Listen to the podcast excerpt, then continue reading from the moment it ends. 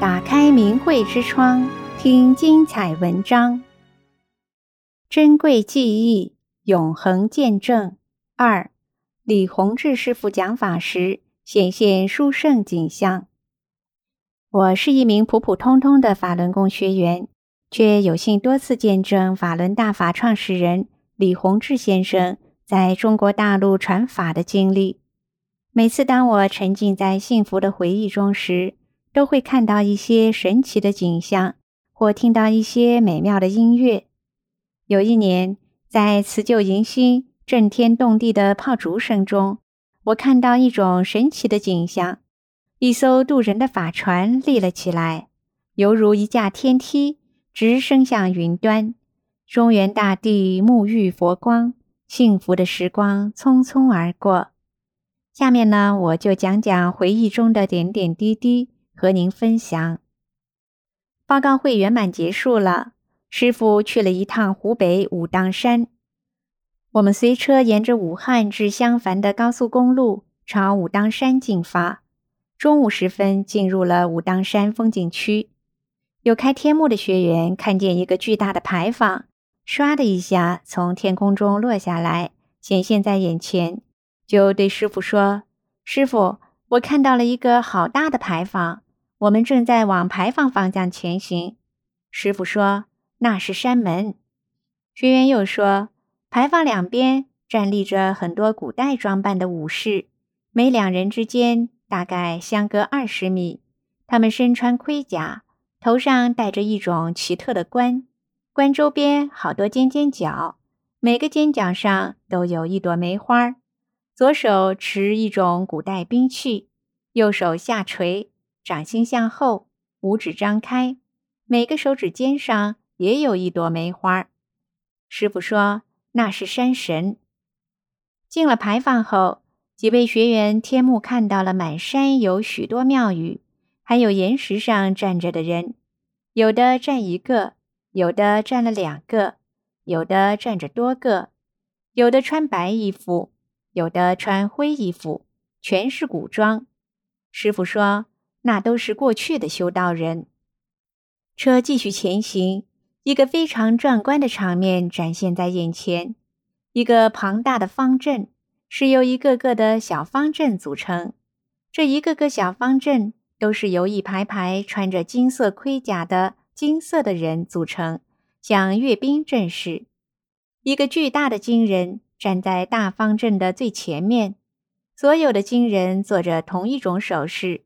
左手放在腹前，掌心朝上；右手半举起，掌心朝左，莲花掌，一脸的虔诚，场面无比的殊胜。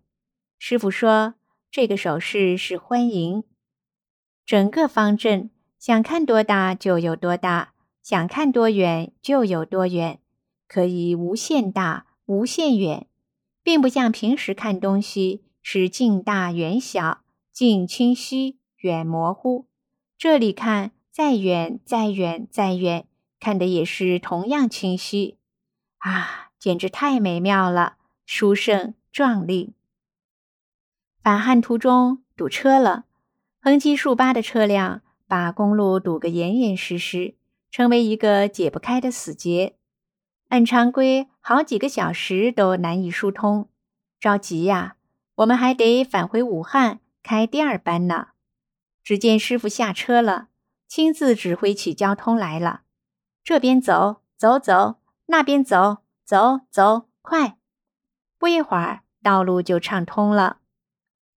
一九九三年三月二十九日如期开班了。有些是从湖北省内其他地区来的，还有来自外省的。每次上课，师傅总是提前到场，看着学员进场。师傅一上讲台，全体学员都自然起立，由衷的以雷鸣般的掌声欢迎敬爱的师傅。师傅总是微笑着向大家致意，学员也都目不转睛地望着师傅。师傅每次要示意好几次，掌声才停下来。学员坐好后，师傅开始讲课。师傅讲法没有讲稿，只有一张纸。上面写着别人看不懂的几行字，各种符号标记。上课时，全场是鸦雀无声，学员们静静地听课，只听到师傅洪亮的声音在会场上空回荡。听课中，很多学员看到师傅背后彩光映射，有的说：“台上有好多师傅啊！”有个开天幕的学员看到讲台变成一个大门楼，两扇大门都打开了，左右各站四位穿古代服装的武将。师傅在门楼里面讲法，当时他搞不清楚这些武将是什么人。后来听学员讲，这就是八大金刚。课后，我跟师傅说：“师傅，我看到这礼堂的舞台竟是一只船，船周围浪花在翻腾，师傅在船上庄严的讲法。我感到景象中的师傅在说：我把这么好的法理。”双手无条件的捧给你们，把你们带上路，还要再带你们一程。师傅说：“对呀，对呀，我就是在渡人啊。”在十天的讲课中，每天交功，台上有学员做示范，师傅满面笑容，神态慈祥，亲自到学员中来纠正动作。最后一天是答疑，不管问多少问题。师傅总是苦口婆心、不厌其烦地解答，让学员能弄明白法理。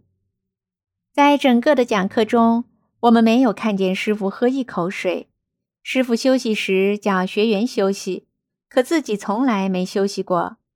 他那博大的胸怀、无私的品德、非凡的气度，叫人敬仰不止，令人永世难忘。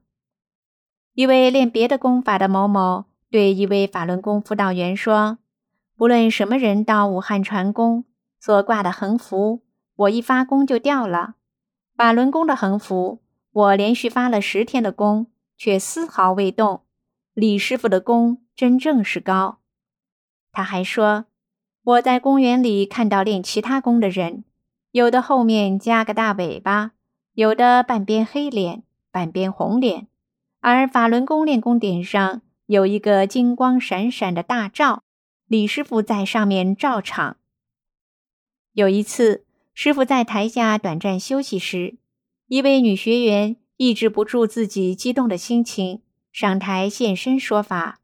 原来她患腰椎盘突出，不能行走，四处求医无效，而在学练法轮功几天后，奇迹般痊愈了。他特别强调，他现在的感觉。就是师傅所讲的，你会觉得一身轻，走路生风。大家从中更加体会到师傅于大法的无量威德。中途还有人给师傅送上了写有“高德大法”的匾，以表达学员对师傅的崇高敬意。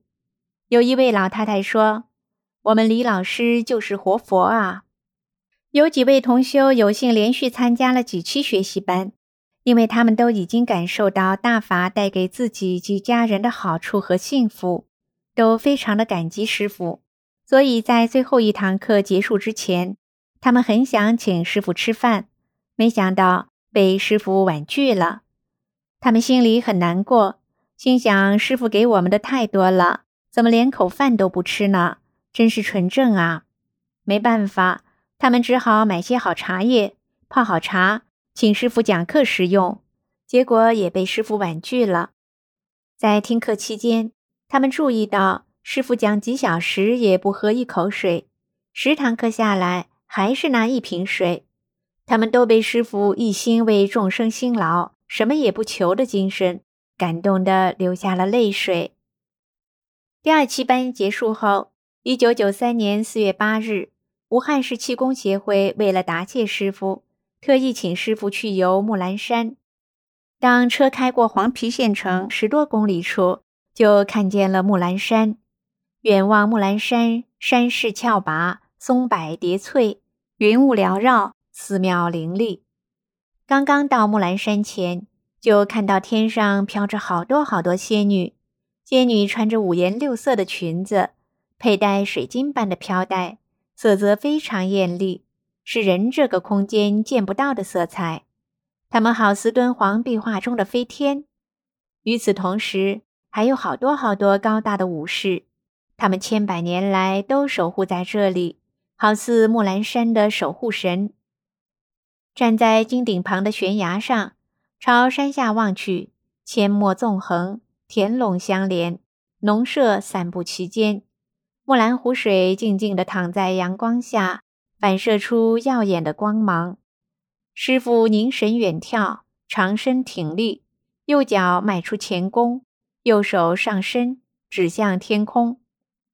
陪同人员都被师傅威武无比的气势所震撼。马上拍下此照，留下了永久的纪念。一九九三年四月十三日至二十二日，法轮功广州第一期学习班在广州市橡胶厂礼堂举办。当时只有四十多个学员，主办单位为广州宝灵气功学校。教功时，师傅亲自喊口令，有两位学员同时示范教功。师傅住在橡胶厂招待所，那儿非常简陋。吃饭在招待所食堂，伙食极清淡。一天晚餐时，学员甲端着一碗米饭，几根无油的白菜，白菜整根还没切断，实在咽不下。他在广州军区的同学见状，用奇异的眼光看着，说：“怎么就吃这？”当学员甲回头看师傅。师傅已把同样的饭菜全吃光了，笑呵呵的准备去上课了。顿时，学员甲心里真有一种说不出来的滋味儿。一次正在吃饭，师傅说声“来”，夹了一个荷包蛋放到学员乙碗里。学员乙抬头一看，大家都用手把自己的碗盖住了，还有两个学员端着碗跑开了。原来。这荷包蛋是学员丙见师傅讲课很辛苦，特意买了给师傅吃的。师傅慈祥地微笑着说：“吃啊，大家都很辛苦的，吃吧。”师傅心里总是惦着他人啊。一天下课后，师傅笑着对身边的工作人员说：“走，今天咱们下馆子去。”师傅带着五个人到广州街上吃了碗烧鹅面。不是因为我们师傅是从来不在外面吃饭的，老吃泡面。办班期间，师傅带弟子游六榕古刹。六榕古刹建于梁大同三年，也就是公元五三七年，是当年广州刺史为一藏佛骨而建。宝塔位于庭院中央，且在大雄宝殿的正前方。当走到一棵茂盛的菩提树下。大家抬头观望，这树给人特别的感觉。广州班结束了，法轮功在广州扎根了。宝林气功学校的负责人很高兴，一再要求师傅一定再来广州。订阅明慧之窗，为心灵充实光明与智慧。